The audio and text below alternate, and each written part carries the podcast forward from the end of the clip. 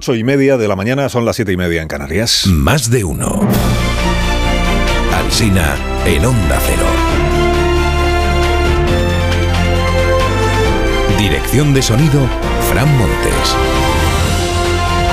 Producción, María Jesús Moreno, Marisol Parada y Alicia Eras.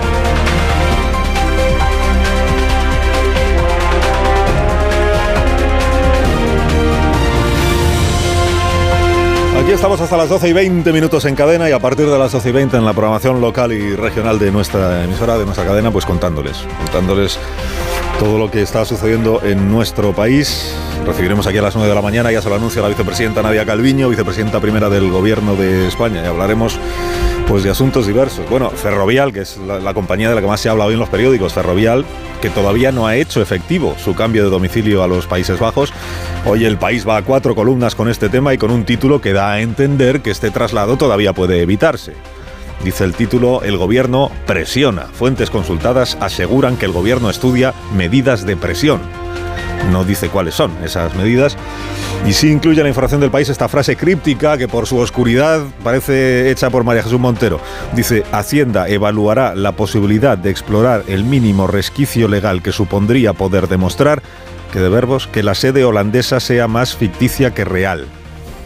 Hacienda evaluará la posibilidad de explorar el mínimo resquicio legal que supondría poder demostrar que la sede holandesa sea más ficticia que real. A veces titula que el gobierno ha entrado en shock y escribe su director Quirós que el problema está en las decisiones políticas del sanchismo y que la pregunta correcta es cómo es posible que un país vecino disfrute de mayor seguridad jurídica que el nuestro. Hay un editorial del Mundo esta mañana muy crítico con el gobierno. La marcha de Ferrovial retrata la deriva populista del Ejecutivo, dice. Y hay un editorial del país muy crítico con Ferrovial. Los argumentos que aduce para irse son confusos, incompletos e inexactos. Sugiere que el atractivo holandés es que, sugiere el país, es que los directivos tributarían menos, no la sociedad, pero sí los directivos. Y remata con esta frase que haría suya el Ministerio de Economía. Dice, España contribuyó a su engrandecimiento, el de Ferrovial, a través de ingentes recursos en licitaciones de obra pública.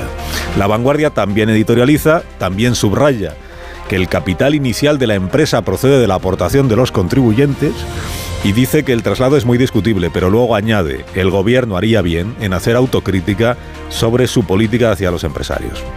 Juan Ramón Rayo en el razón.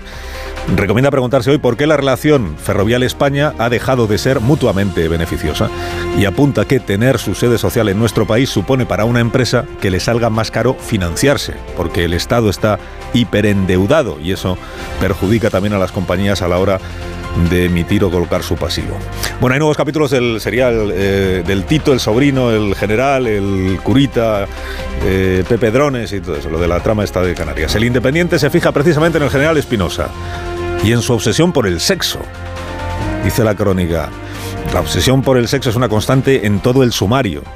El general Espinosa mantenía una amante, lo quería siempre todo pagado para echar un polvo y presumía de lo bien que se vivía en Cabo Verde con estas palabras, y pido por adelantado disculpas, pero son palabras del general, decía, allí eres el rey, capitán general, un marajá con cuatro negras que te la chupen cuatro veces al día. El general Espinosa, que está eh, retirado, y encarcelado en este momento, en prisión preventiva. El país hoy ya abre su edición, eh, su sección nacional con, con, el caso mediador, hoy ya sí. Tira por el general Espinosa precisamente, que guardaba 61.000 euros en una caja de zapatos en su casa. Añade el país que el mediador Tacoronte también apunta al PP y a Coalición Canaria. No ha llegado a concretar qué negocios hizo, ni para los unos ni para los otros, pero antes hemos escuchado esa entrevista en Xanadu Radio en la que dice el mediador que es él es fiel a quien gobierna en cada momento. Fiel significa que hace negocios con todos, o eso dice él. El Confidencial informa de que la Guardia Civil señala otros cargos socialistas en la trama, menciona a Conrado Domínguez, que fue director del Servicio Canario de Salud, que estuvo investigado, bueno, está investigado también por otro asunto, que son 4 millones de fraude, un fraude de 4 millones de euros en una adjudicación de compra de mascarillas. Escribe Juliana hoy que el PSOE tiene un problema, pero que el Estado tiene otro, porque se halla en prisión acusado de corrupción uno de los mandos militares españoles con mayor conocimiento del Sahel, que es el general Espinosa. Y el español opina que la insolencia y las malas formas de Pachi López con los periodistas el pasado martes no es o no son de recibo. El diario.es lo que dice es que el PP intenta engordar el caso mediador mientras obvia la trama Kitchen y exime a la alcaldesa de Marbella. Hay novedades también sobre, siguen saliendo cosas sobre Enrique Negreira, el, el árbitro. Retiraba 20.000 euros en metálico cada mes mientras trabajaba para el Barça entre el 2001 y el 2018. Aquí el enigma es qué hacía con ese dineral. 20.000 euros al mes, porque no consta que tuviera patrimonio, ni sus sociedades tampoco. Entonces ese dinero en qué, a qué, a qué lo dedicaba, en qué lo gastaba. El periódico ha hecho la compra en el súper y le sale que los precios de los alimentos han subido 4 euros desde finales del mes de diciembre. Por eso titula así su edición de esta mañana. La rebaja del IVA no logra frenar la subida. Luego le preguntaré a la vicepresidenta Calviño si en su supermercado también ha pasado esto. Se han incrementado los precios. Para la razón, el asunto del día es que el PSOE y Podemos pugnan por capitalizar el 8M con actos paralelos y se sigue escribiendo, aunque, aunque no tanto como en otros días, sobre la moción de censura eh, matriosca esta con, con Tamames llevando dentro a Vox. Escribe sobre ello hoy en El Mundo David Jiménez Torres. Dice el debate de siempre sobre qué etiqueta ideológica se ajusta más a Vox ahora tiene un cariz distinto. Ahora se debate si esta es una iniciativa de extrema broma, de ultrabroma, de broma radical o nacional bromista. Destacan además los periódicos que la Unión Europea va avanzando hacia el carné de conducir para los jóvenes de 17 años que podrían disfrutar de ese carné o sufrirlo, depende, durante el primer año de 17 a 18, siempre acompañados por otra persona. Y que, ojo, se exigiría a los conductores que se sacasen el nuevo carné nuevas aptitudes. Por ejemplo, saber cuántos gases emite el coche según la marcha a la que estés conduciendo. Enseguida los contertulios de este programa disertarán sobre el par motor, porque lo estudiaron esto cuando se sacaron el carné en la autoescuela. No es lo mismo cómo de revolucionaba el motor, si vas en segunda, si vas en tercera, cuántos gases, cuántos gases emite el coche. ¿Y qué más? En la vanguardia cuentan que TikTok va a permitir a los padres limitar el tiempo que los menores pasan en la app. Se refiere a, a que como los padres no consiguen que sus hijos les hagan caso, en solo 20 minutos y no hay manera, pues va a habilitar TikTok un tope de minutos diario para que los padres decidan cuántos minutos. Y al sobrepasar esa duración, se desconectará el TikTok y te pedirá, le pedirá al chaval una contraseña, que solo conocerán los padres. Pero bueno, también dice la información que el menor para eso tiene que haberse registrado como menor en TikTok. Si cuando le han preguntado qué años tiene ha dicho 32, pues ni, ni límite ni nada. Y bueno, y por último, es natural que haya división de opiniones sobre cualquier asunto. También las hay sobre Tutankamón. Hay una egiptóloga que publica un libro nuevo en el que refuta la idea de que el, faraón niño fuera débil, enfermizo y manipulable. Lo cuenta el país. Ella retrata en este libro a Tutankamón como fuerte de carácter y dominante. Cree la experta que la causa de la muerte fue un accidente de tráfico, no, un accidente de carro mientras cazaba avestruces. Y dice que los bastones encontrados en su tumba no revelan que fuera cojo, que el bastón era un símbolo del poder. Esta frase en la crónica de Jacinto Antón. No hay evidencias en el calzado de que Tutankamón pudiera tener un pie zambo.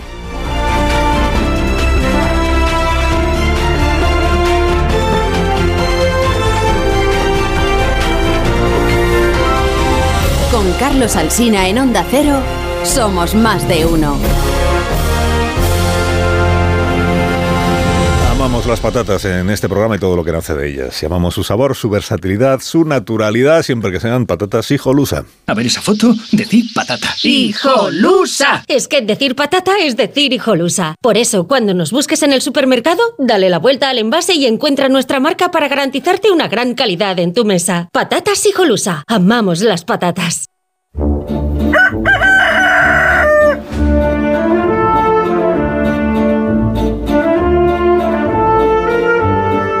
El gallo La Torre, como cada día hasta ahora. Rafa, buenos días. Buenos días, buenos días, Carlos Alsina. Eh, para un gobierno hay distintas formas de interpretar la marcha de Ferrovial y, por tanto, explicársela a los ciudadanos. La primera es la más sencilla, negar que eso tenga alguna importancia. La segunda es apenas más difícil, es el puro nacionalismo económico. Hablar de patria y compromiso, recriminar el dinero obtenido en los presupuestos del Estado, obviar que fue obtenido por un servicio prestado, invocar cuestiones sentimentales para acusar a los accionistas de codicia fiscal. El gobierno ha elegido estas dos de, de, forma algo contradictoria, pues casa mal la indignación de Nadia Calviño o Yolanda Díaz con el desdén de Pachi López.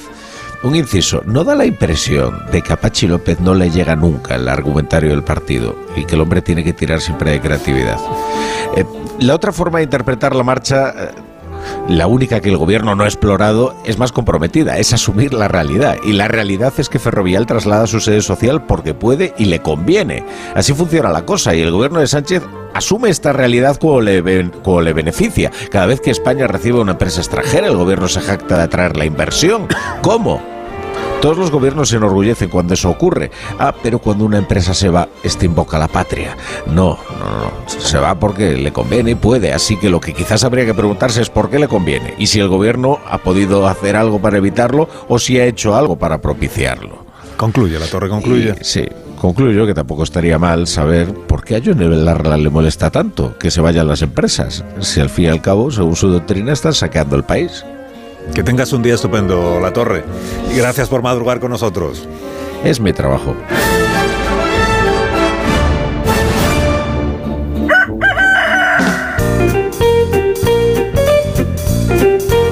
Trabaja menos La Torre porque hoy hay brújula, pero hay fútbol también. el Madrid-Barça. Y lo damos, lo damos esta tarde.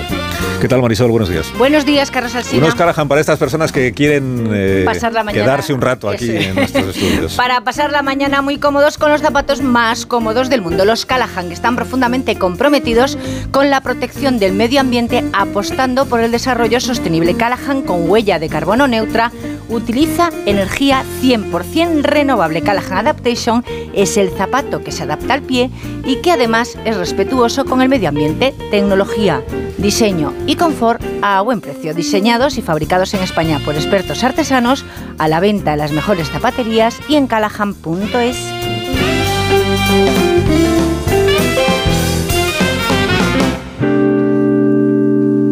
la tertulia de esta mañana está Antonio Casado. Buenos días, Antonio. ¿Qué hay? ¿Cómo estamos? Muy bien, muchísimas gracias por tu interés. Casimiro García Badillo, buenos días también. ¿Qué tal? Muy buenos días. Hola, John Muller, buenos días. ¿qué tal? Buenos días. Buenos días. ¿Querías hacer alguna consideración sobre Tutankamón? No, unos gestos como de eh, bueno, lo del accidente de carro eh, yo creo que era conocido, pero pero mm, eh, es que me, sorprende la capacidad con que desde hoy interpretamos los hechos del pasado.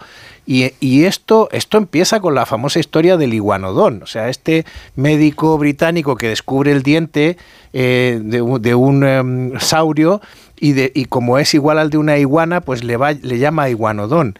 Y, y, entonces, si miras eh, dibujos de los paleontólogos del siglo XIX, descubres que, que, que, por ejemplo, los colmillos de determinados mamuts salían de las órbitas de los ojos en determinados dibujos, ¿no? Lo cual no deja de ser sorprendente. A mí me parece que, que es muy difícil sacar conclusiones e intenciones sobre el pasado y lo mismo pasaba la semana pasada cuando hablabais del famoso consolador descubierto en una zanja en, la, en, en, en Vinland, ¿no? En la ciudad en el campamento romano que está en el muro de Adriano, ¿no?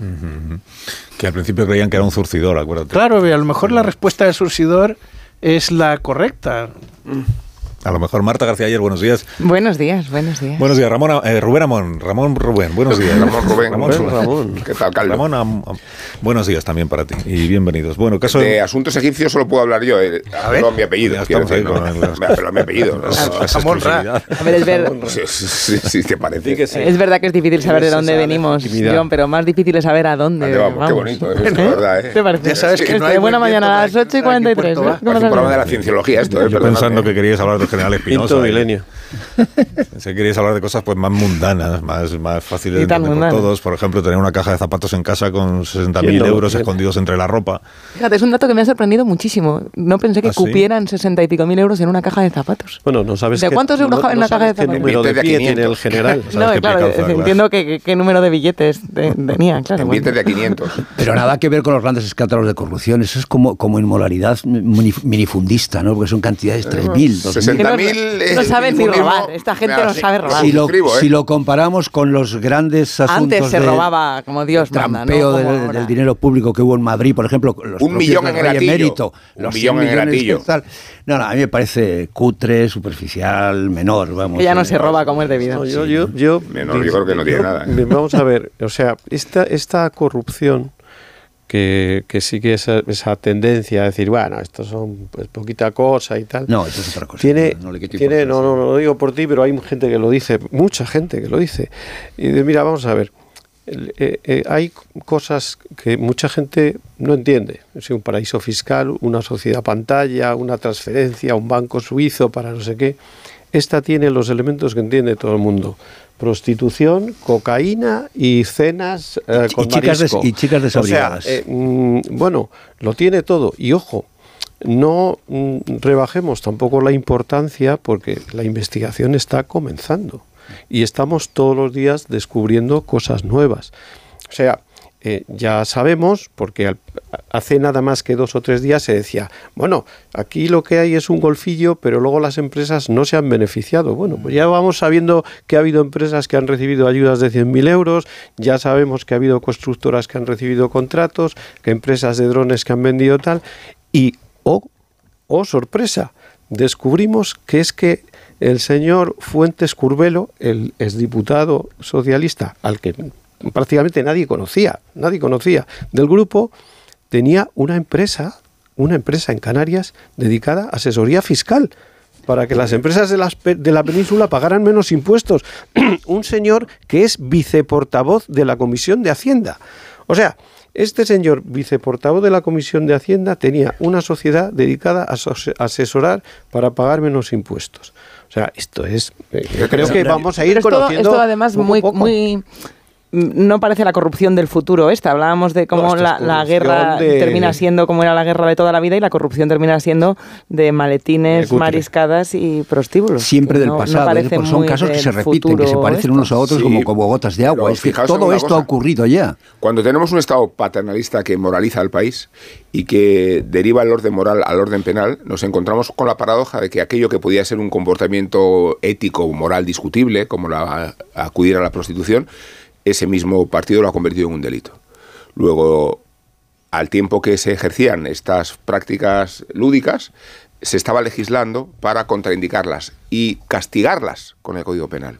luego, luego es el Partido Socialista quien, con su paternalismo, ha transformado la dimensión del orden moral al orden penal y por tanto tienen que responsabilizarse de su propia legislación. Pero fíjate hasta qué punto lo que mencionas que el mismo día, el mismo día que se votaba no, no, comportamiento. No, yo estoy hablando de que había una parte del comportamiento vinculada al orden moral antes de que entraran en vigor ciertas leyes que, que, convierten el orden moral en, sujeto penal. El mismo día que se votaba contra la prostitución en el Congreso, el mismo día, esa noche, Fuentes Curvelo y otros iban a, un iban a, un prostíbulo en el viso.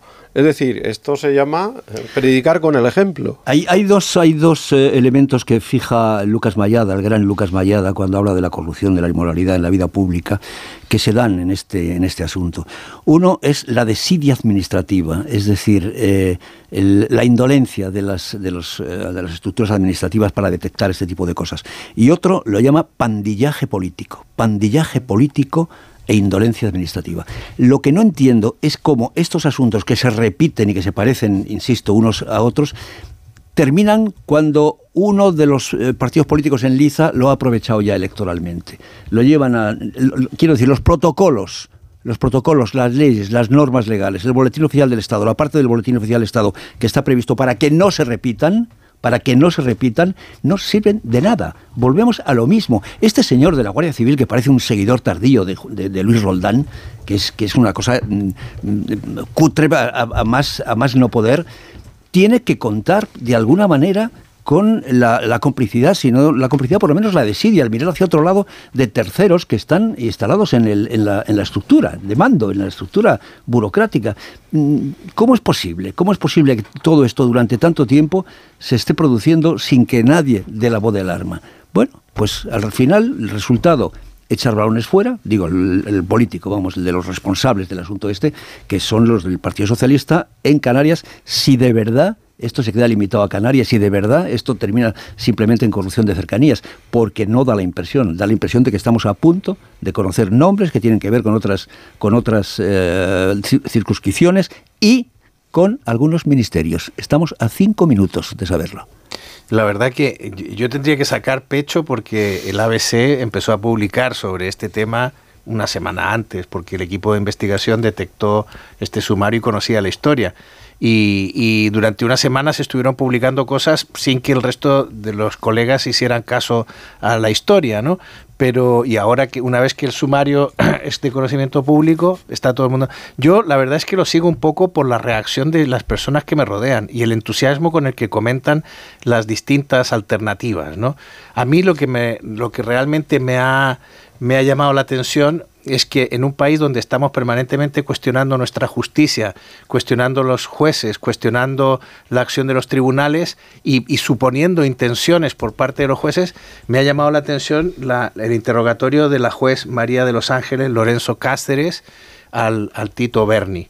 Y, y, la profesionalidad con que conduce el interrogatorio y la manera con que le, lo, sitúa ante sus propias contradicciones y lo deja en evidencia, demostrándole que conoce mejor su propia historia que el mismo Tito Berni, que es capaz de decir que no conoce al Tito Berni. Eh, entonces hay un momento donde él está desmintiendo todo y ella le dice, oiga, aquí tengo las fotos de usted mostrando la barriga eh, en un em, apartamento. Bueno, eh, a mí me ha parecido que esto por lo menos es para mí una garantía de que esto no sé si será grande o pequeño, escandaloso o no, pero que vamos a llegar a conocerlo todo. A mí, a mí no me llama la atención, o sea, yo creo la actitud de la juez, porque, eh, vamos, yo creo que la, la mayor parte de los jueces que yo conozco, jueces y juezas que yo conozco, son muy profesionales. O sea, no me estoy refiriendo no solo a los del Supremo, a los que están en la audiencia, sino a los jueces de primera, instancia, ojo. Eh, lo que me llama la atención es que el PSOE tuviera información privilegiada del sumario antes de que se levantara el secreto. Eso sí que me llama la atención. Es decir, que en el Partido Socialista de Canarias supieran que iban a detener a Tito Berni cuando estaba en la Comisión de Hacienda del Congreso. Eso sí que me llama la atención.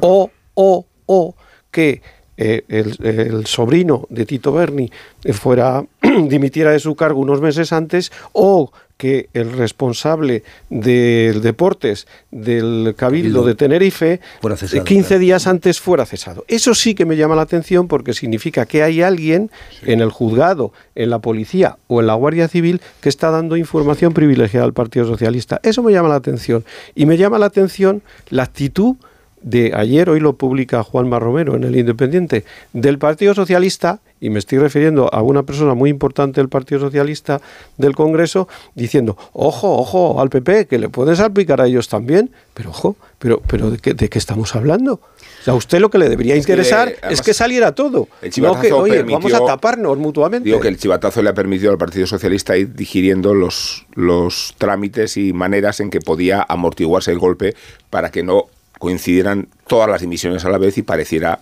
más estruendo del que, del que después era.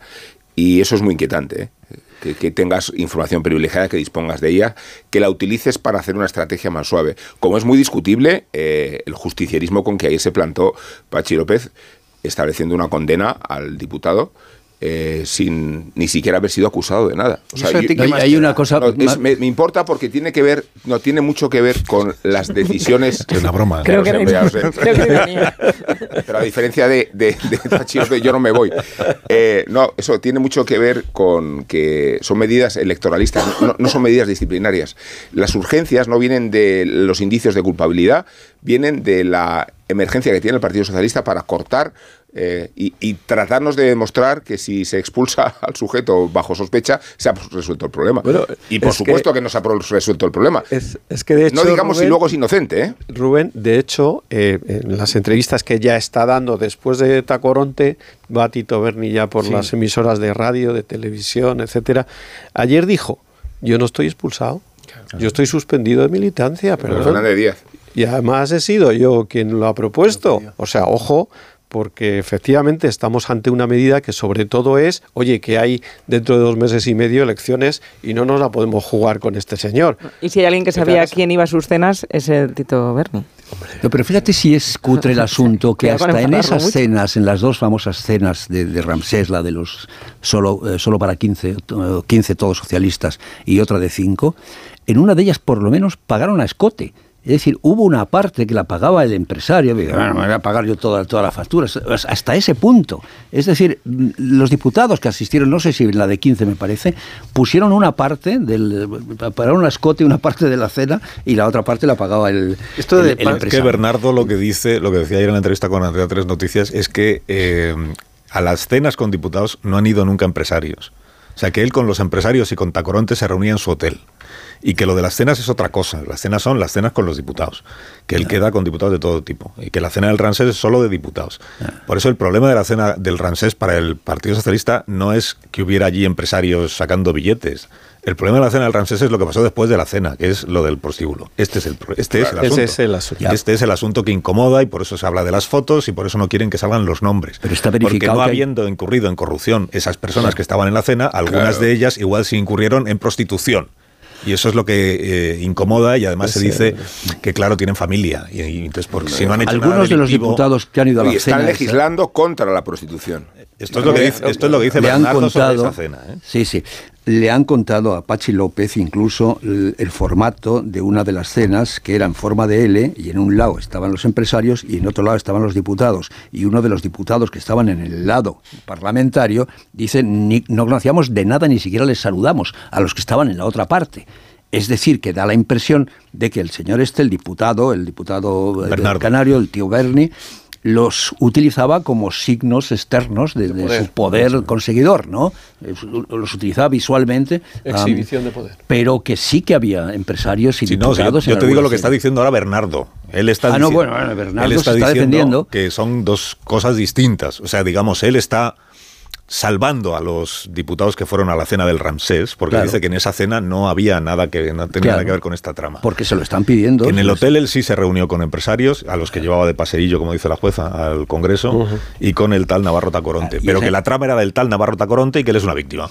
Porque a él le llamaron para recibir los empresarios, es, la, el que va a hacer. Es la que utiliza Pachi López cuando se le pregunta por el asunto y dice, ¿qué pasa? ¿Que los, los diputados no pueden cenar? ¿No, eh, ¿Hacen algo malo? Y dice, bueno, pero diga quiénes son. Y dice, no me da la gana porque es, verdad que está siendo muy desapacible con los periodistas. Pero no lo porque entiendo, él no lo entiendo. Él incurre todo el tiempo en una contradicción en dos, por lo menos en una. Si no han hecho nada malo, porque qué problema hay en cenar, qué problema hay en quien se sepa que han cenado. Claro. Bueno, él se mueve entre dos. Han cenado 15 diputados, como hacen siempre, porque como coinciden y no tienen con quién cenar, pues quedan entre ellos y cenan y hablan de sus cosas. Perfecto. Nada que objetar. ¿Qué problema hay en que se sepa quiénes son los 15 que han quedado? ¿Qué problema hay? Eso Pachi no es capaz de explicarlo. y, lo otro, y lo otro es esto de yo eh, prefiero esperar a que hable la justicia. Pero si acabas de decir que Bernardo es un corrupto y que por eso lo habéis echado, ¿a qué estás esperando entonces? Hay que hable la justicia. Eso aparte de los, de los modos, pero bueno, cada uno es como es. Es verdad que Pachi López, que luego en el trato personal es muy agradable, pero tiene esta manera de decir las cosas que, en fin. Es que su relato, su relato está polarizado en torno a dos elementos. Uno, corrupción, eh, tolerancia cero contra la corrupción dentro del Partido Socialista. Me repugna que un socialista pueda ser corrupto. Lo celebramos, eso, y automáticamente, a renglón seguido, dice, pero no vamos a hacer una caza de brujas. Y ahí es donde entra todo lo de tienen derecho a cenar, no, no, han hecho nada malo. La intimidación a los periodistas, esta idea de que, claro, que cuidado, los nombres. inventario de los, testimonios, reflejos, noticias que se publican. Ya contamos los datos del paro del mes de mm, febrero, del mes de febrero, y recibimos a la vicepresidenta primera del gobierno. Más de uno en Onda Cero. Carlos Alsina.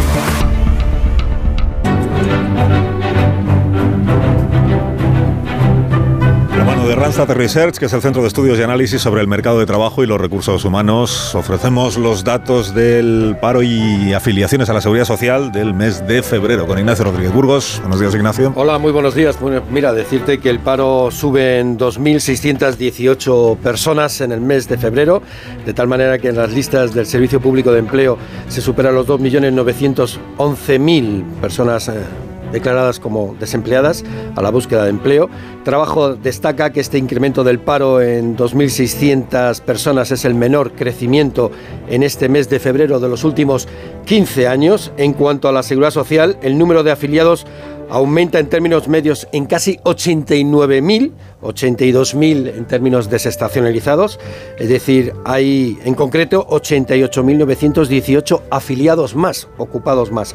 En total hay 20.170.000 ocupados en España, que es la cifra más alta en un mes de febrero, y supone que hay 475.000 afiliados más que hace un año. El paro baja solo entre los hombres, sube entre las mujeres y se dispara también el paro juvenil, repunta en casi 12.000 desempleados entre los jóvenes menores de 25 años. El desempleo baja en todos los sectores económicos, salvo en agricultura y en el colectivo sin empleo anterior. Hay que decir que se firmaron un millón eh, 1.084.000 contratos en febrero, de ellos 493.000 fueron indefinidos, alrededor del 45%. De estos indefinidos hay que decir que 230.000 fueron a tiempo completo, 141.000 fijos discontinuos y el resto indefinidos a tiempo parcial. Así que 2.618 parados más, casi 90.000 afiliados más en el mes de febrero. Gracias, Ignacio.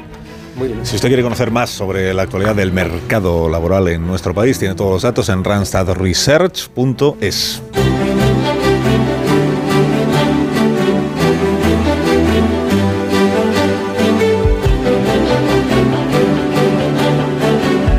seis minutos, una hora menos en las Islas Canarias, en tertulia con Casado, con García Vadillo, con Müller, con García Ayer y con Rubén Amón y con Ignacio Rodríguez Burgos, que también se queda por aquí. Eh, recibimos a la vicepresidenta primera del Gobierno de España y ministra de Economía, Nadia Calviño.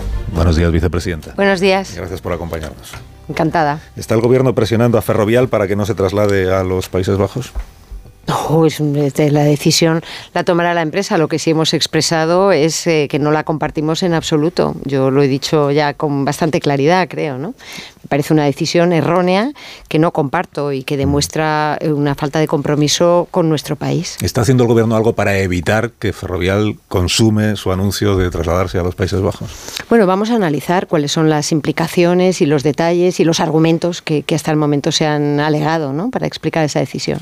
Van a analizarlos para ver si se le puede ofrecer a Ferrovial alguna opción que le pueda interesar o, para qué. Mire, eh, Carlos, yo le he estado escuchando esta mañana y le tengo que decir que así como muchas veces estoy de acuerdo con usted y con, y con la línea que se comparte, en este caso es que no la comparto en absoluto. A mí me parece, ¿no? De verdad es que me parece que, una empresa que, le debe todo a nuestro país, que ha crecido gracias a la obra pública, que se paga con los impuestos de todos los españoles, eh, pues eh, no, no debe tomar una decisión que demuestra tampoco compromiso con España, porque esto es de lo que se trata. Eh, si quiere, seguimos por ahí, me parece interesante el, planteamiento. Pero usted dice una empresa que le debe tanto a España, que, le debe tanto a los contribuyentes españoles. ¿Por qué? Los contribuyentes españoles pagamos nuestros impuestos, así es. La mayor parte de la obra más cuantiosa que se hace en España es obra pública, así es. Pero claro, contado así, parece que es que se hace obra pública para beneficiar a las empresas constructoras españolas. Pero es que la obra pública alguien tendrá que hacerla. Supongo que la obra pública consiste en que la administración que tiene que hacer una carretera o que tiene que hacer un aeropuerto convoca un concurso. Se presentan las constructoras, claro, no me voy a presentar yo, que no sé hacer esas cosas. Y de entre las constructoras que presentan sus, sus proyectos, pues se le adjudica a la que más interese a los contribuyentes españoles, que somos los, los que ponemos el dinero, claro. Pero eso, en mi opinión, no significa que la empresa le deba todo a los contribuyentes españoles. Significa que esa empresa se dedica a hacer algo que la administración necesita que alguien haga y que se le concede a esa empresa o a otra en condiciones de, higiene, de limpieza, de concurso y de opciones, ¿no? Sí, no, no, desde luego, pero las multinacionales eh, españolas en el ámbito de la construcción por algo son líderes mundiales, no es casualidad, porque este país ha tenido un sector de la construcción muy pujante gracias justamente a esas inversiones públicas, ¿no? Y en general las multinacionales españolas de las que estamos muy orgullosos y que por cierto defendemos todo el tiempo, eh, allá donde estamos. Eh, ahora eh, es un gran orgullo que tengan un porcentaje muy importante de su negocio fuera de España, ¿no? Pero no creo que eso les tenga que llevar a decir, ah, pues ya España se me queda pequeño, me voy a un país porque es triple A, ¿no? Porque entonces, ¿quién, quién se queda en este país a, sacarlo adelante? ¿Quién se queda, no? Entonces... Sí, por aclarar esto, yo no estoy diciendo que la decisión de Ferrovial sea correcta. Ah, vale, vale. No, le, interpreté yo mal entonces. Lo que, yo no, lo que no comparto es el argumento de que Ferrovial no debe irse de España porque le debe todo a España y nos lo debe todo a los contribuyentes españoles. Mm. Yo creo que a mí Ferrovial no me debe nada, ni yo le debo nada a Ferrovial, mm. que esta es la mm. segunda parte. Por eso le preguntaba si el gobierno está tratando de evitar, porque es una decisión empresarial, en eso estamos de acuerdo. Pero claro, el gobierno, usted misma me acaba de decir, que va a estar muy atento a las razones que da la compañía y va a escrutar los motivos. Y, ¿Para qué va a escrutar los motivos? ¿Para ver si encuentra la manera de convencer a Ferrovial de que no se marche? ¿O para ver si hay alguna manera de, aunque quiera irse, impedírselo? Eh, insisto en que de momento yo creo que lo que estamos haciendo y vamos a hacer es analizar eh, todas esas razones y ver cuáles pueden ser las implicaciones. Eso. Es que eh, tendrá que preguntarle a él exactamente por qué, cuáles son las razones. Habrá que preguntarles a ellos si la decisión es, reversible o no. De momento no está tomada la decisión. no es un el, anuncio. El, país utiliza esta mañana el verbo presionar y entiendo que tiene buenas fuentes dentro del gobierno. Vamos, yo, yo diría que se ha expresado claramente, eh, pero, pero déjeme que, que, sea muy clara con esto. Eh, de verdad no tiene nada que ver con el gobierno, es que tiene que ver con España. Es que estamos hablando de una empresa apoyada por todos los gobiernos durante décadas y que es emblemática de nuestro país, ¿no? Es un tema de compromiso con España. No tiene nada que ver con el gobierno. Pero es el gobierno quien va a estudiar y analizar las razones de la decisión empresarial. Bueno, porque representamos el interés general, claro. Y la, compañía representa el interés de sus accionistas, que a veces eh, puede ocurrir que no coincidan, ¿no?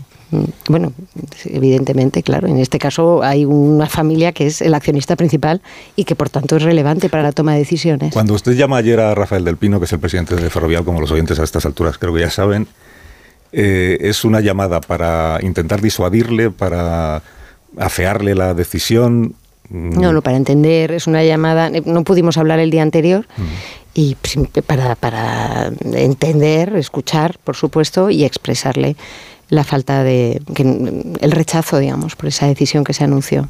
Ayer hubo varias... pero, eh, pero además, Carlos, es, paradójico que este tipo de anuncios vengan en un momento en el que España está teniendo un récord de inversión extranjera, eh, la economía eh, va mm, muy bien y solo me tengo que remitir a, la evolución extraordinaria del mercado laboral de febrero. Es que estamos hablando de casi 90.000 afiliados a la seguridad social más en un mes. Estamos hablando de 500.000 afiliados desde que se inició la guerra, un millón de afiliados más desde la pandemia. Es decir, estamos en cifras históricas. Eh, y la evolución de la economía española y las inversiones que se están desarrollando lo que están haciendo es atraer eh, inversores extranjeros, que es lo que yo recibo todo el tiempo. Esta semana en el mobile, todas las reuniones que he tenido han sido de, enorme confianza en nuestro país. Y por eso es aún más paradójica y chocante este tipo de anuncio. Es decir, que el perjuicio que nos puede causar a España, al Estado, que Iberdrola, eh, que Ferrovial, el lapsus. Que ya lo tuvo esta mañana el lapsus, escuché. Sí, Pero ¿sabe usted por qué es? Bueno, pues porque alguna vez dijo Sánchez Galán que una de las opciones que se plantean en Iberdrola es trasladar la sede mm. social de la compañía, en este caso creo que era a Londres. eso es el lapsus, pero, mm. pero, intentaré no volver a tener ferrovial. Eh, ¿En qué estamos? Digo, entonces el, el, perjuicio que usted percibe que puede, que puede tener España, el Estado español, y nosotros, por tanto, en el traslado de ferrovial a otro país, no es porque vayamos a dejar de recaudar eh, muchos impuestos a Ferrovial, sino por esta cuestión de casi de imagen o de credibilidad o de confianza en la economía española que pudiera llevar a otras empresas extranjeras, a otros inversores a replanteárselo a la vista de que una de las nuestras se marcha. Esto es un poco la idea. Sí, es que yo no creo que sea tanto en términos de perjuicio como en términos del gesto, que es a lo que yo he expresado el rechazo claro. Es que me parece que es un gesto, como le decía, de falta de compromiso con su país. Ayer digo, eh, hubo distintas eh, interpretaciones sobre los motivos.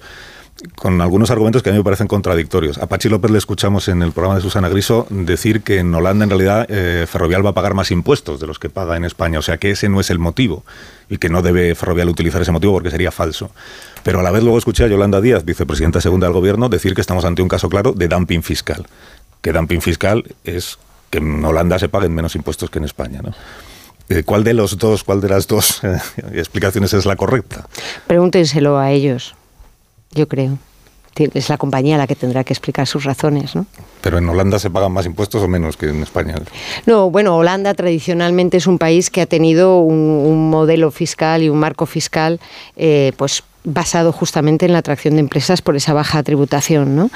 es verdad que, en, en, estos últimos años ha ido evolucionando la situación, también por la presión europea y ahí España además ha estado defendiendo el establecer un impuesto mínimo de sociedades justamente para poner fin al, dumping fiscal. Yo creo que en alguna entrevista ya lo hemos hablado, ¿no? Pero, pero yo insisto en que las, razones las tendrán que explicar ellos. Eh, ¿Hay alguna posibilidad? Porque otro de, las, eh, de los motivos que se alegaban ayer sobre por qué Ferrovial quiere modificar su sede social o irse es que si está en la bolsa española, en el IBEX 35, entonces no puede eh, crecer en otros mercados y no puede cotizar en la bolsa de Nueva York. Y que si se va a los Países Bajos, entonces puede cotizar en Ámsterdam y también en Nueva York. Eso, desde la ignorancia absoluta, le planteas. Esto no lo podemos cambiar para que se pueda cotizar en el IBEX 35 y también en la bolsa de Nueva York. ¿Eso no es posible? Bueno, esto es justamente a lo que me refería cuando decía que vamos a analizar los argumentos. Justamente, habrá que ver si hay sustancia o no en esos argumentos. Pero eso me parece muy interesante, vicepresidenta. Pues entonces, ¿es posible, sería posible eh, modificar nuestra normativa, nuestra legislación, para que una empresa del IBEX 35 no tuviera que irse a Ámsterdam para poder cotizar en la Bolsa de Nueva York? Bueno, esto es lo que vamos a analizar. También la CNMV está analizando la noticia. Vamos a ver eh, exactamente eh, qué sustancia tienen los argumentos que se han utilizado, como he dicho. Luego seguro mis contertulios querrán preguntarle más por, por Ferrovial, porque ellos se lo saben eh, bastante mejor que yo este asunto.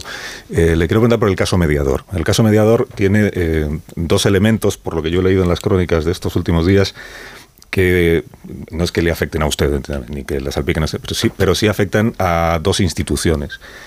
una es una fundación, que ahora la tiene a usted como vicepresidenta, aunque en, en, el tiempo en el que se produjeron los hechos creo que era Carmen Cálvola la Fundación Internacional para Administraciones Públicas, que firma eh, cuatro contratos con una empresa que aparece investigada en esta trama para aportación de material, creo que para eh, la misión internacional que tenemos en el Sahel.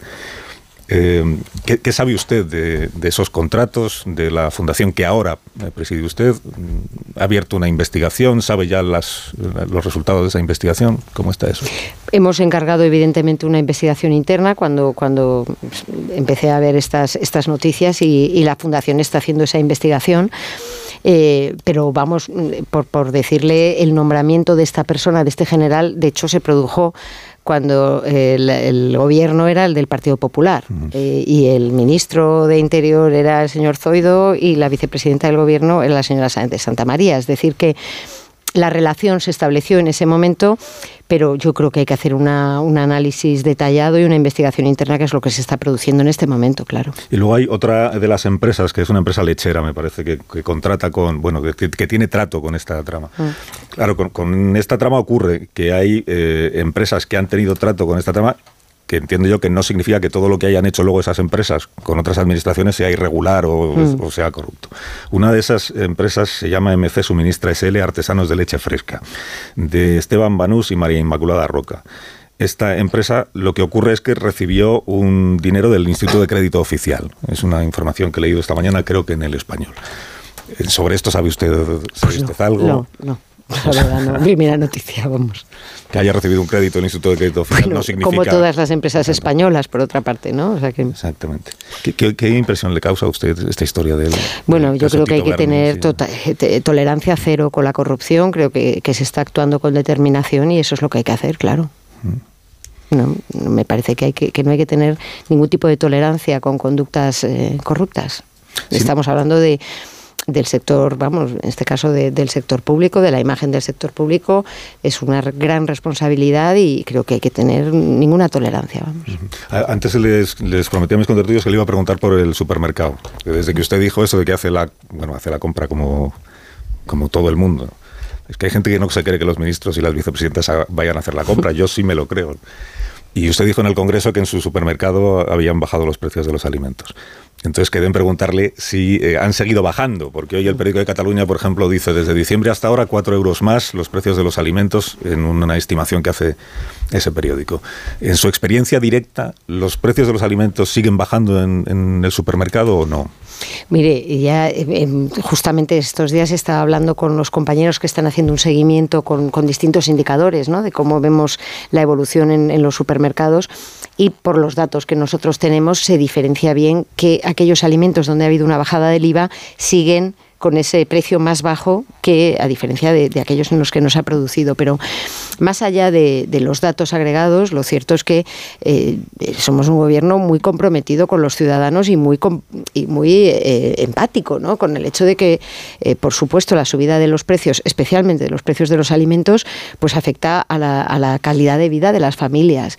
Y por eso creo que es tan importante que hayamos tomado medidas, medidas que todavía tienen recorrido ese cheque de 200 euros para las familias también para apoyarles en estas circunstancias y, seguiremos en esa línea ¿no? de apoyar sobre todo a los colectivos más vulnerables, pero también al conjunto de la ciudadanía en un contexto de inflación que, es general en Europa. De hecho, España tiene las tasas más bajas de Europa y lo que vamos a ver en, en estos meses del año es mucha volatilidad lógicamente, porque estamos comparando también con hace un año cuando se desencadenó la guerra, cuando cuando tomamos las primeras medidas y por eso es normal que haya una volatilidad en los datos y hay que seguir muy centrados en apoyar a las familias en este contexto de, subida de los precios de los alimentos. Entonces significa que eh, los alimentos que sí han visto rebajado su IVA, que no son todos, en los que sí se ha bajado el IVA, sí se ha percibido y se sigue percibiendo un abaratamiento. Lo digo porque Yone Belarra dijo ayer que ha sido un fracaso la bajada del IVA de los alimentos. No, no, es una medida que sí que estamos viendo que se está trasladando al,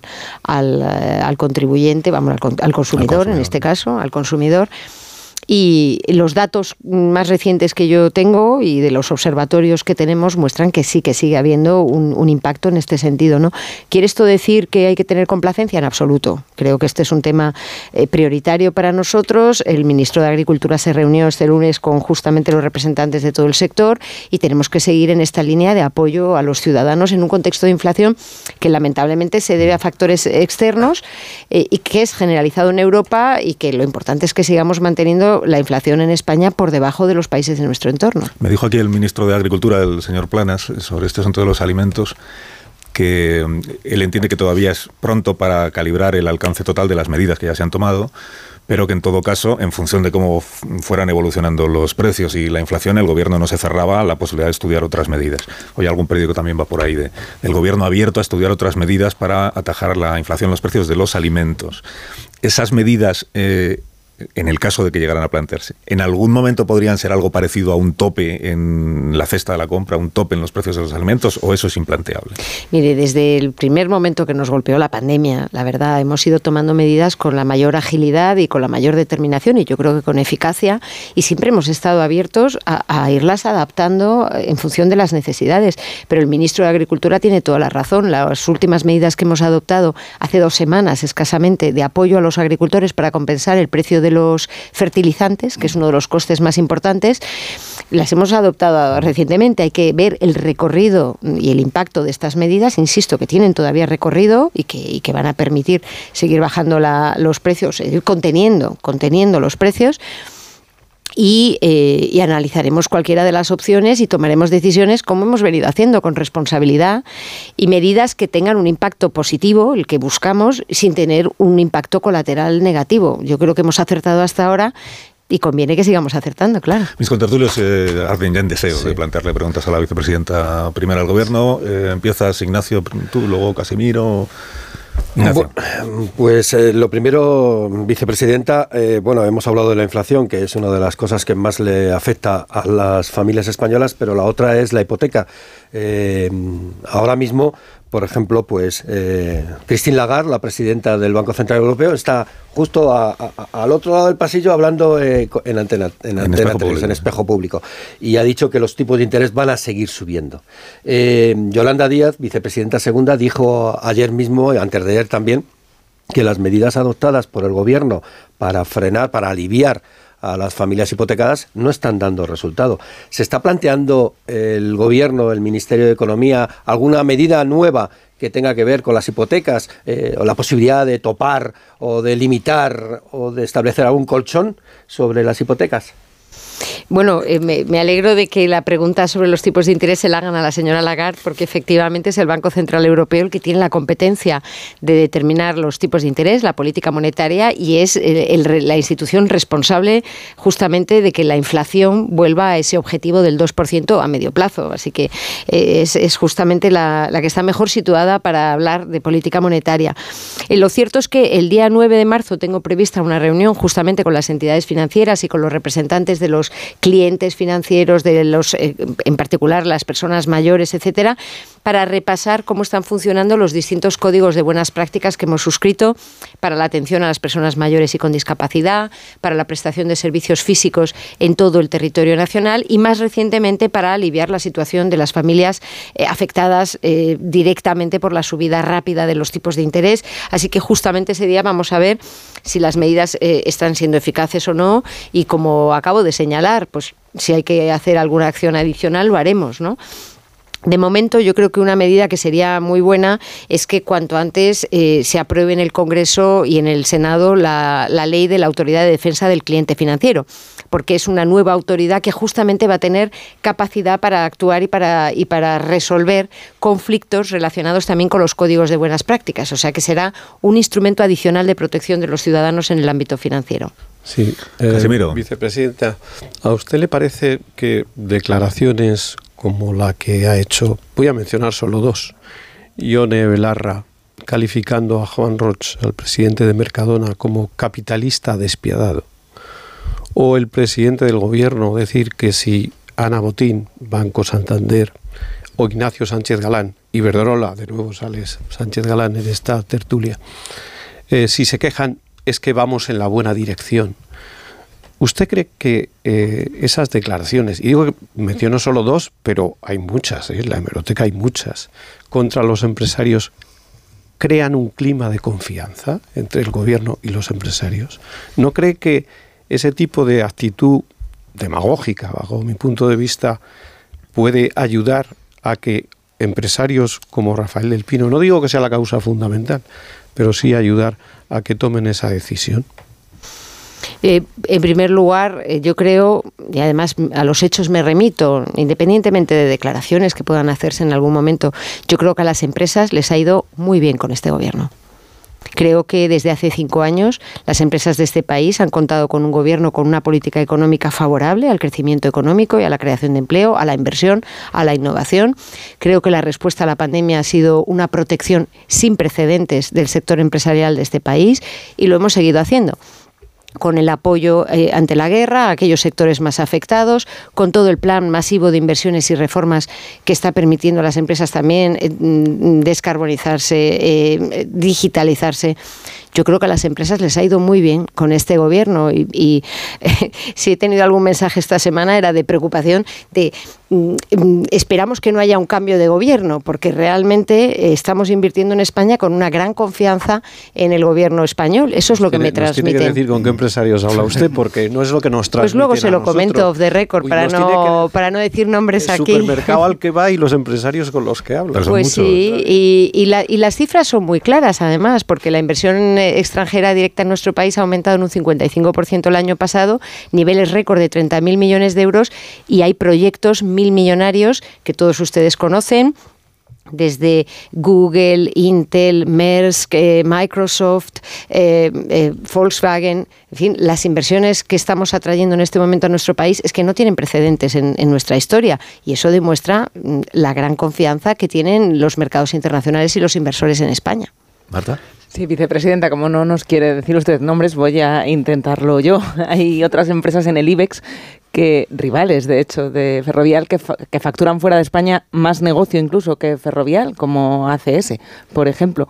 No sé si han hablado ustedes con otras empresas españolas en el IBEX que tienen su mayor parte del negocio fuera de España para confirmar que no tienen ninguna intención de irse o para tranquilizarlas en, en, ese, en ese caso. No hemos hecho un movimiento por nuestra parte, pero yo he visto declaraciones públicas que me parece que, van en la línea justamente de lo que yo digo, que es estas empresas tienen un fuerte compromiso con nuestro país porque son conscientes de que tener la base en España ha sido justamente lo que les ha permitido convertirse en grandes multinacionales, que, insisto, apoyamos las instituciones públicas eh, sin duda y en todo momento y que además eh, nos, nos llenan de orgullo, la verdad. Casado y Müller. Voy a aprovechar este, este último, esta última intervención. Mm, cuando usted habla de patriotismo empresarial, está manejando pues un sustantivo, pues es un intangible, ¿no? Patriotismo. Eh, y usted se ha referido pues a esa supuesta falta de patriotismo empresarial de Ferrovial. Si alguien le dijera que, el, que este gobierno no es el más indicado para hablar de patriotismo, puesto que está gestionando, ha optado por una ecuación de poder en la que están declarados enemigos de España, del régimen constitucional, ¿usted qué diría? Perdone, que es que no le entiendo. ¿Cuál es la geometría parlamentaria alternativa? Bueno, eso es una cuestión práctica. Efectivamente. He empezado diciendo que es una cuestión de, eh, intangible. Habla de patriotismo, ¿no? vamos, interpreto que cuando dice que no responde a un compromiso con su país eh, ferrovial, está hablando de patriotismo, es decir, falta de patriotismo. Me estoy refiriendo a este intangible. Y este es el intangible que hay en la pregunta que yo le hago. ¿Es el gobierno el más indicado, es este gobierno el más indicado para hablar de patriotismo, puesto que tiene una ecuación de poder con enemigos declarados del orden constitucional, con enemigos declarados de la monarquía parlamentaria, con enemigos declarados del régimen del 78. Simplemente es una cuestión, insisto, intangible. No, claro, usted me sale con una cuestión práctica, ¿no? No, no, si era solamente por entender bien su pregunta. Entonces, eh, no tengo ninguna... Sí, perfectamente, perfectamente, y por eso puedo afirmar con rotundidad que este gobierno es patriótico. Es un gobierno que ha defendido el interés general de los españoles, que ha sabido responder a situaciones extraordinarias y sin precedentes como la pandemia y ahora la guerra, pensando en el interés general. Y yo creo que eso es el patriotismo. Ya, incluidos sus socios. Insisto en que eso es lo que hemos hecho con los socios parlamentarios, sacando adelante casi 200 leyes en, en, esta legislatura, en el Congreso y el Senado, leyes tan importantes y tan buenas para los españoles como la reforma laboral, como la ley de ciencia, como la ley de startups, como la reforma de la universidad, que yo espero que se culmine en breve, leyes que son fundamentales para nuestro presente y sobre todo para nuestro futuro.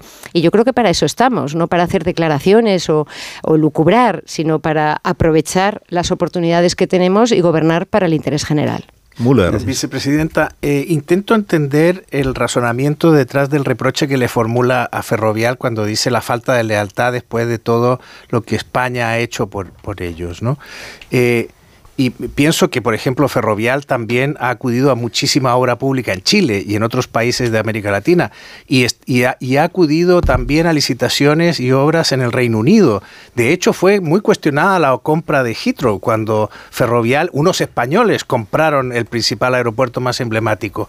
Eh, mi, mi, pregunta tiene que ver con si, si el dinero público genera esta lealtad que debería, la exigencia de reciprocidad de lealtad, ¿Qué va a pasar con aquellas empresas que se están nutriendo de los fondos europeos? ¿Van a deber lealtad al gobierno de España o a Bruselas? Bueno, yo, en primer lugar, lo que en, el relato de los países en los que está presente esta compañía me llama la atención, quizá, ¿no? Que no está Holanda. Luego, no hay ahí una relación, digamos, con la actividad empresarial en sí misma, ¿no?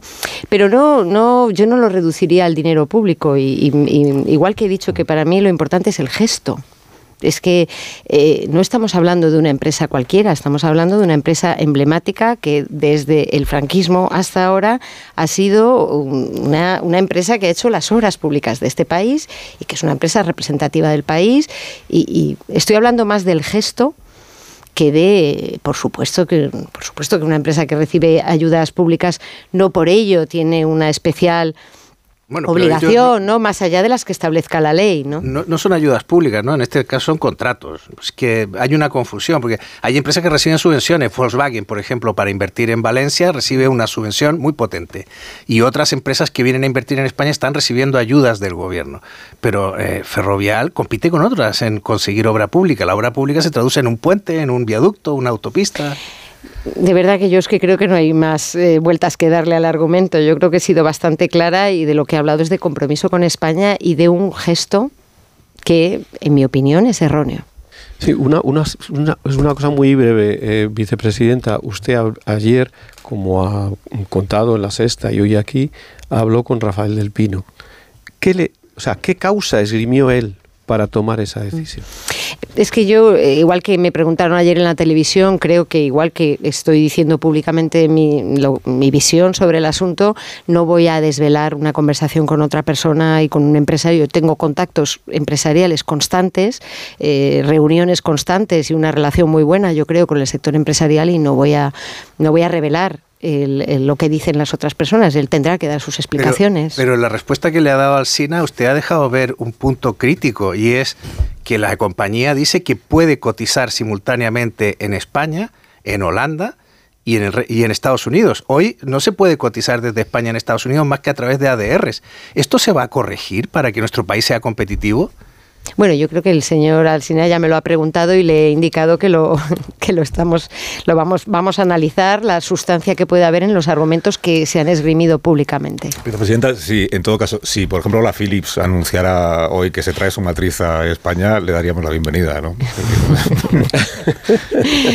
dos, dos, cuestiones muy cortitas antes de irnos. Eh, ¿Va a asistir usted a alguna de las manifestaciones del 8 de marzo de la semana? Sí, sí, siempre voy a la manifestación. ¿Alguna? es, que hay, es que hay varias. Ah, no sabía. Este año tenemos varias. En, una de ellas, por eso le pregunto, en una de ellas se va a criticar eh, la ley trans, por ejemplo, y algunos aspectos de la ley del solo sí es y la rebaja de penas. En la otra no. Por eso, pues, si tenemos usted decidido a, cuál, a cuál de las dos. Yo creo que es, es triste porque yo creo que tenemos que estar todos unidos y además hombres y mujeres el día 8M. Es un motivo de orgullo que nuestro país haya avanzado tanto en igualdad de género. Queda todavía mucho por hacer y por eso es bueno salir a la calle, por una parte a celebrar y por otra parte a reivindicar que sigamos avanzando en esa dirección. Y yo creo que todos tenemos que estar unidos, insisto, hombres y mujeres, porque nos hace mejores como sociedad. Y, la última tiene que ver con TikTok.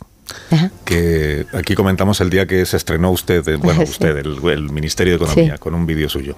Pero me han contado, y solo le pido confirmación, me han contado que, usted prefiere ya no hacer más mm, vídeos de estos en TikTok. Eso no... No, sí, he hecho esta misma semana ¿Ah, en el mobile, sí, sí, sí, hemos grabado un, vídeo en el mobile, o sea que no, no.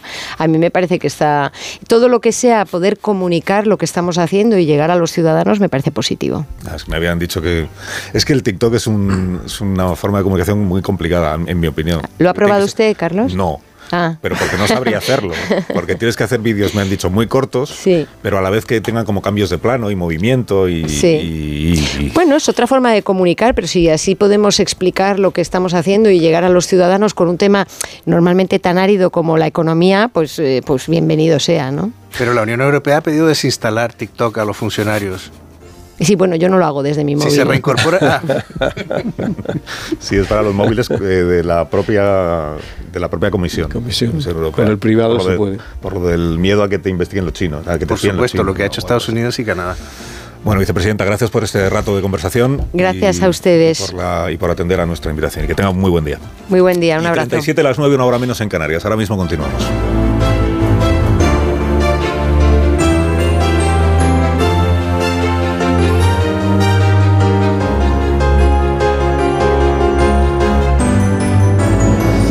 De uno. Onda Cero. Carlos Alsina.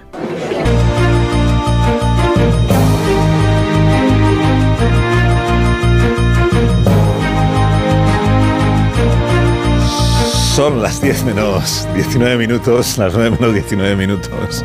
Lo decía por Marta. En las Islas Canarias. ¿Qué os pasa? Yo. ¿Qué os la buena que me ha mirado de una manera que... ¿Que te ha mirado?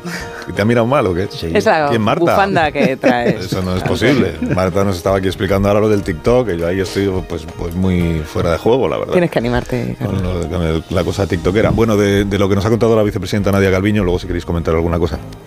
Eh, alguna cosa más, me quedo con esto que creo que es una noticia, que es que el gobierno, si el motivo que alega Ferrovial, y es el motivo mm, eh, principal y el real para necesitar cambiar de sede social y llevársela a Amsterdam es poder cotizar a la vez en la bolsa de Nueva York, lo que ha dicho la vicepresidenta es que se va a estudiar eso y que no se, mm, no, no se cierre al gobierno a promover una reforma de la norma que permitiera pues modificar eso, es decir, que una empresa que cotiza, una empresa española que cotiza en la Bolsa de Madrid pueda a la vez cotizar en la Bolsa de Nueva York como elemento, digamos, para intentar disuadir a la compañía de consumar el anuncio que ha hecho, es decir, que al final no se llegue a producir el traslado de la sede social, que veremos si se produce o no, pero entiendo que es un elemento nuevo el que ha aportado la vicepresidenta en esto de eh, cómo se presiona o, por contarlo de otra manera, cómo se convence o disuade a una compañía para que dé un paso que al gobierno le parece que es perjudicial. Claro, que no sería de aplicación, no sería de aplicación solamente a, Ferrovial, ¿no? no, claro,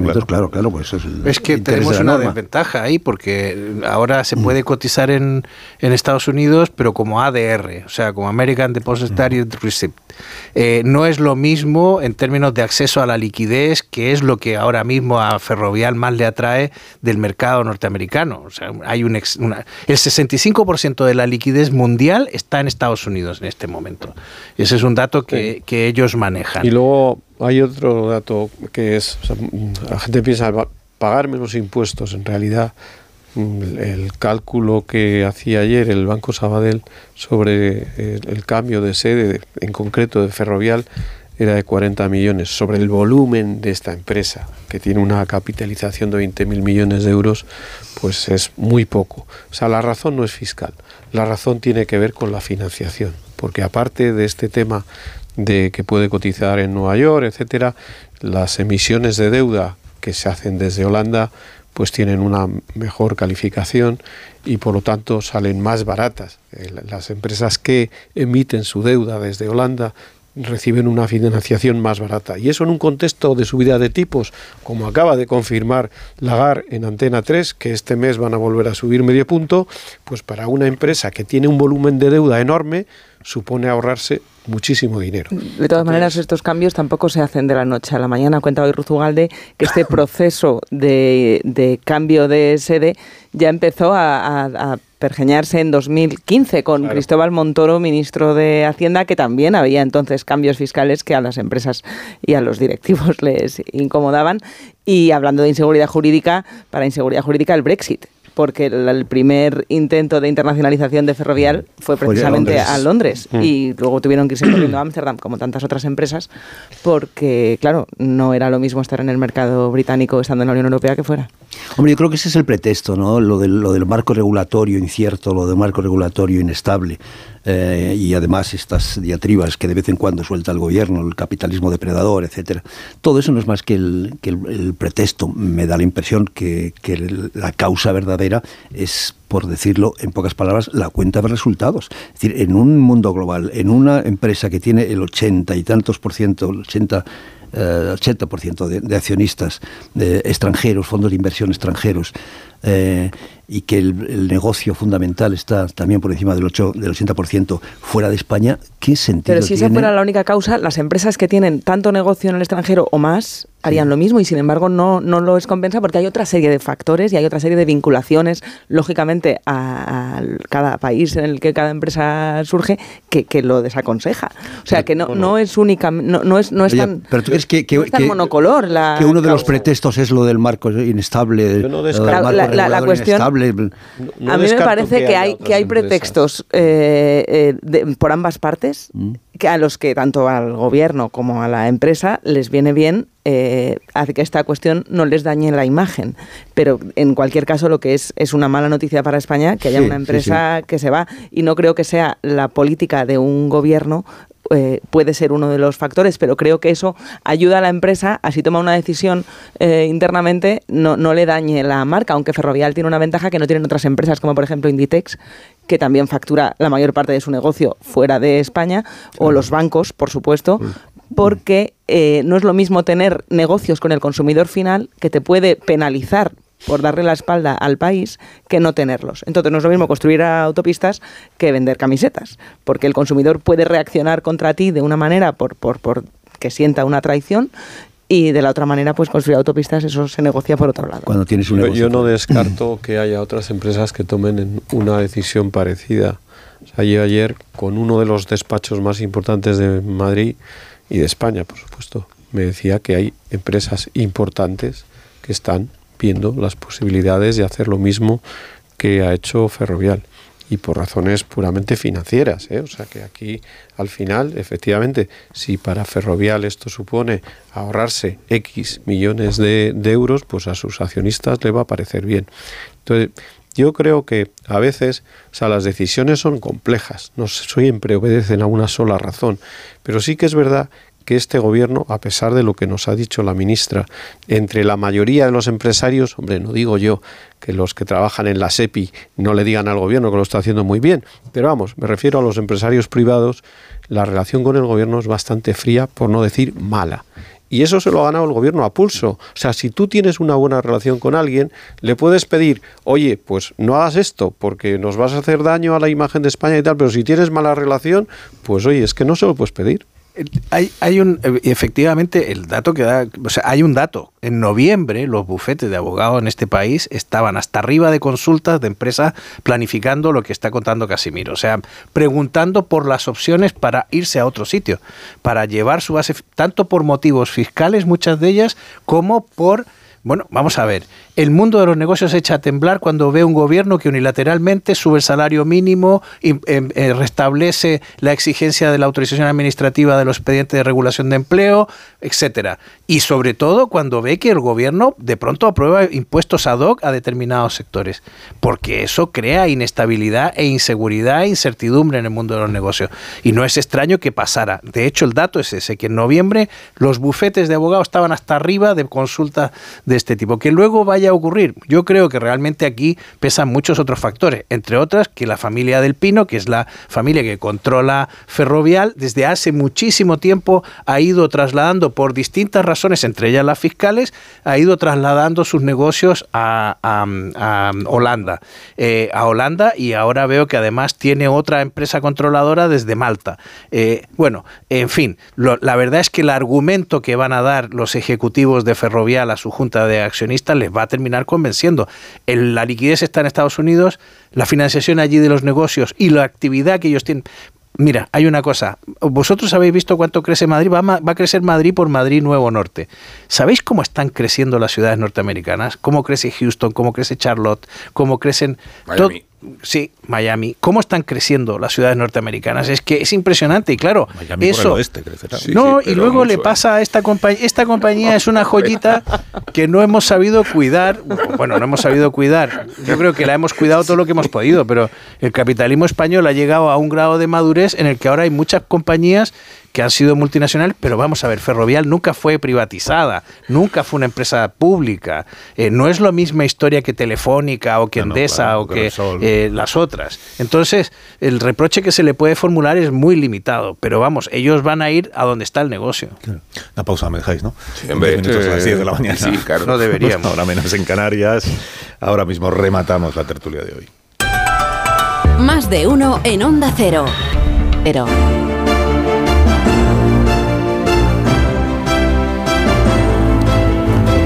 todos os parece bien, cuando quedan ya solo tres minutos para las 10 de la mañana y para rematar este tiempo de tertulia aquí en Más de Uno, en Onda Cero, podemos indultar a alguien si a Amón le parece oportuno. Indulté el martes a Jorge Fernández y vuelvo a indultar a Jorge Fernández, pero no a mi colega de Basconia que presenta la ruleta de la suerte, sino al homónimo ciudadano que fuera ministro del Interior, del Interior de la Caverna, añadimos en este expediente.